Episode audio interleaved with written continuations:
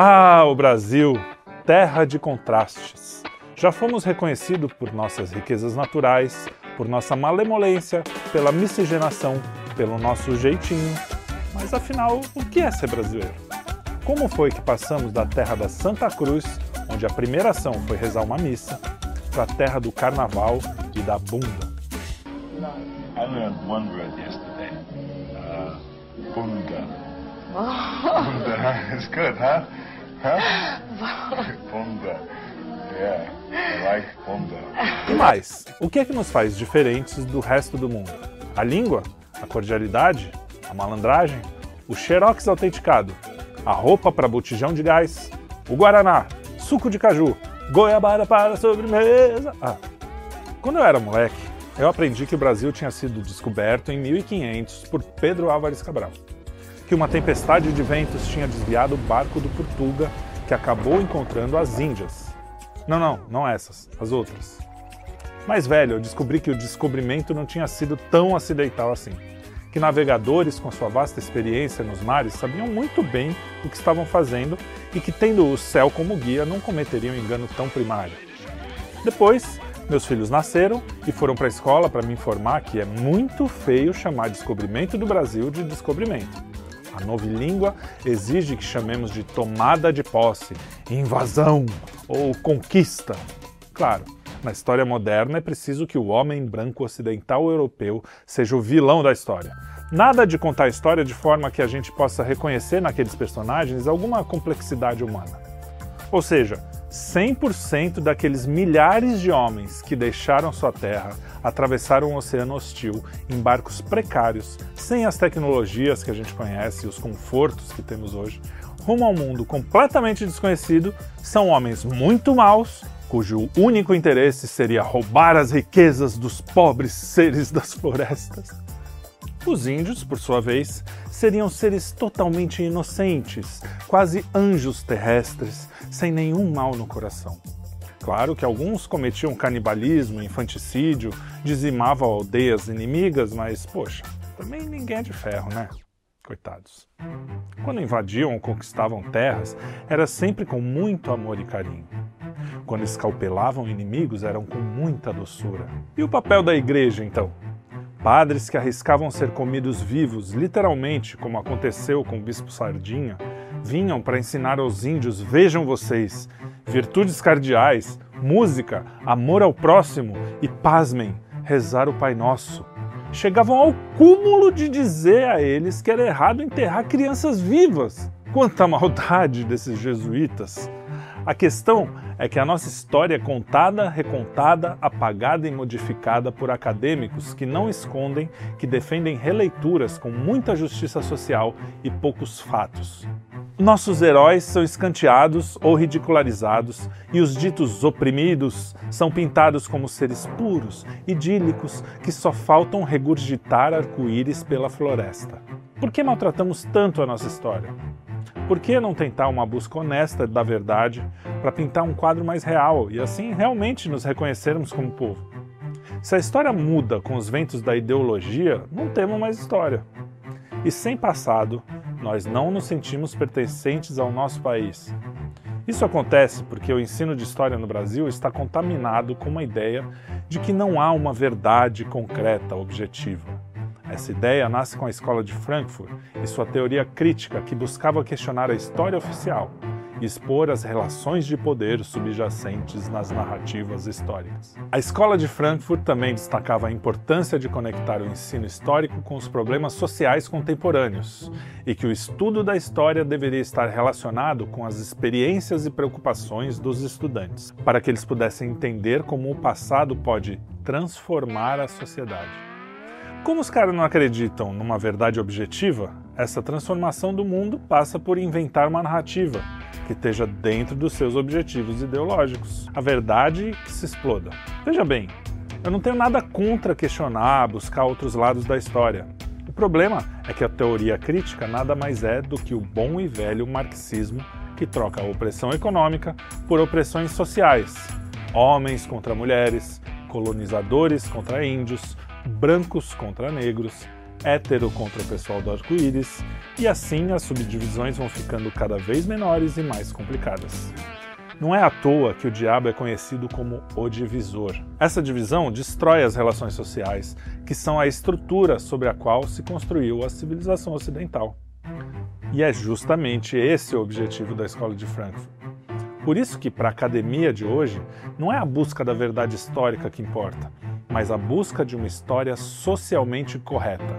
Correta na cabeça deles, claro, onde as pessoas são massas sem personalidade, sem humanidade, as forças que movem todas as ações, segundo eles, se encerram apenas em relações de poder. Ninguém age por bravura, sacrifício, redenção, honra. Ninguém age por amor. Recentemente eu fui visitar o Museu do Ipiranga, que foi construído como um monumento para celebrar a independência do Brasil, e percebi que as suas margens plácidas não ouvem mais o brado retumbante de um povo heróico mas o plangor modorrento de uma elite ignara. Gostou, hein? Ao andar pelos corredores do museu, eu percebi que havia muita ideologia, muito contraponto e pouca história da independência. Nas palavras de uma de suas curadoras, os tais contrapontos, que são telas multimídia espalhadas por todas as salas do museu, servem para mostrar outras visões da sociedade sobre os temas abordados. Bom, a gente sabe o que esse pessoal quer dizer quando vem com esse papo de outras visões da sociedade. É a visão deles, da elite, dos acadêmicos de esquerda. George Orwell dizia: quem controla o passado controla o futuro, quem controla o presente controla o passado. o slogan do museu, não coincidentemente, diz assim: ó, Bem-vindo a uma nova história. A nova história, reescrita pelos acadêmicos, claro, nada mais é do que uma narrativa onde todo português é mau e assassino e todo índio é sacrossanto, puro e inocente. Na entrada do museu ainda vemos as obras representando os bandeirantes e, no primeiro andar, a famosa pintura Independência ou Morte. Acontece que essa área do museu, segundo o próprio site, é tombada pelo patrimônio histórico e, por isso, deve manter suas características originais. No site eles avisam quase se desculpando: olha, a gente manteve isso porque fomos obrigados, tá bom? E que, abre aspas, isso não impede que seja discutida e interpretada a partir de novos olhares que são apresentados nessa exposição. O curador do museu, Paulo César Garcês Martins, em entrevista à TV Cultura, disse que as pessoas acham que a história se trata de memória e passado, mas que na verdade ela é uma reflexão dada pelas questões do nosso tempo. Nas palavras dele, as formas de contar a história mudam com hum, o tempo. É. E a história trabalha sempre como uma operação intelectual, ela opera com ênfases é. e com apagamentos. Sim, eles estão fazendo o seu próprio apagamento. Acontece que na história há fatos que são fatos. Aconteceram.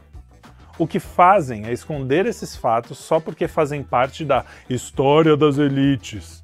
Mas as elites também são parte da história. E hoje são os próprios acadêmicos é que são o katsu da elite. É pura paralaxe cognitiva. Uma ênfase muito importante para a história do trabalho. Tá. E não só a história do trabalho, mas a história do trabalhador. Quer contar a história do homem comum? Ótimo! Eu mesmo tenho a coleção completa da história da vida privada de Jorge Duby.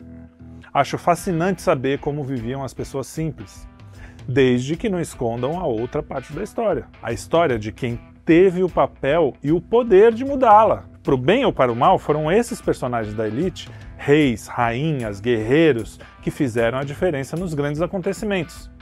É engraçado ver um bando de acadêmico nas suas salas climatizadas e sustentáveis, pisando sobre os cadáveres de mamelucos, cafusos, caboclos e até dos índios, porque todos que morreram abrindo matas, andando com comida escassa, passando frio e calor, enfrentando onças e bichos peçonhentos, tenham sido vítimas ou algozes, todos, sem exceção, abriram caminho para que o doutor pudesse usufruir do seu suco verde na frente do laptop em um AP em Santa Cecília.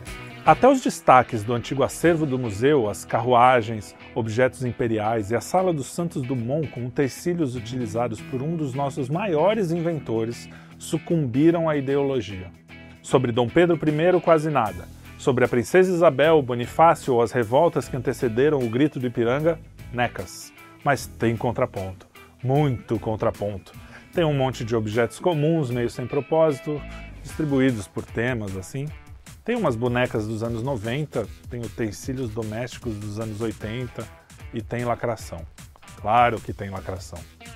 Mas sobre independência, só o que a lei os proíbe de esconder.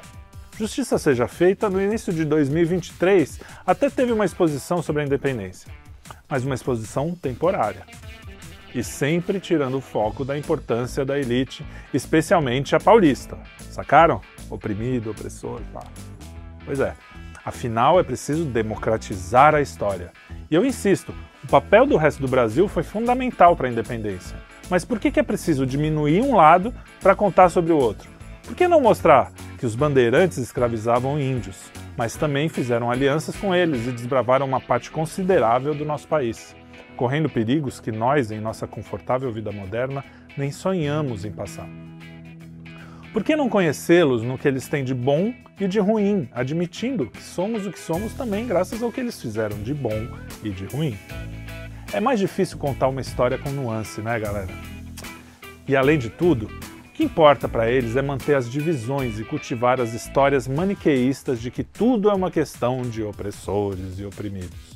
Na entrevista do curador do museu para o apresentador Marcelo Tass, achamos pistas sobre o porquê dessa má vontade com o objetivo original do museu. É que, segundo Martins, a independência foi um movimento muito conservador, sabe? Imagina que ele não derrubou a monarquia, a propriedade e, horror dos horrores, não acabou com a Igreja Católica. Só os opressores. Para o funcionário público que vive do dinheiro do pobre pagador de impostos e que é conservador, ele nem percebe o quanto faz parte da elite. O 7 de setembro para ele não foi importante na história do Brasil porque ele continuou conservador. Paulo César também nos adverte em tom muito condescendente que o quadro do Grito da Independência e os outros quadros do museu são apenas representações. Nada aconteceu daquela forma, viu, povinho ignorante que não é capaz de entender simbologia. Ai ai ai, hein? Tá bom, né? Sem a compreensão da história, ficamos condenados a ser eternos adões, tendo que descobrir quem somos a cada geração, esquecendo o que fomos e os erros que cometemos. Quando estudamos a história do Brasil, temos a impressão de que vivemos cada vez mais naquele filme do Dia da Marmota, sabe?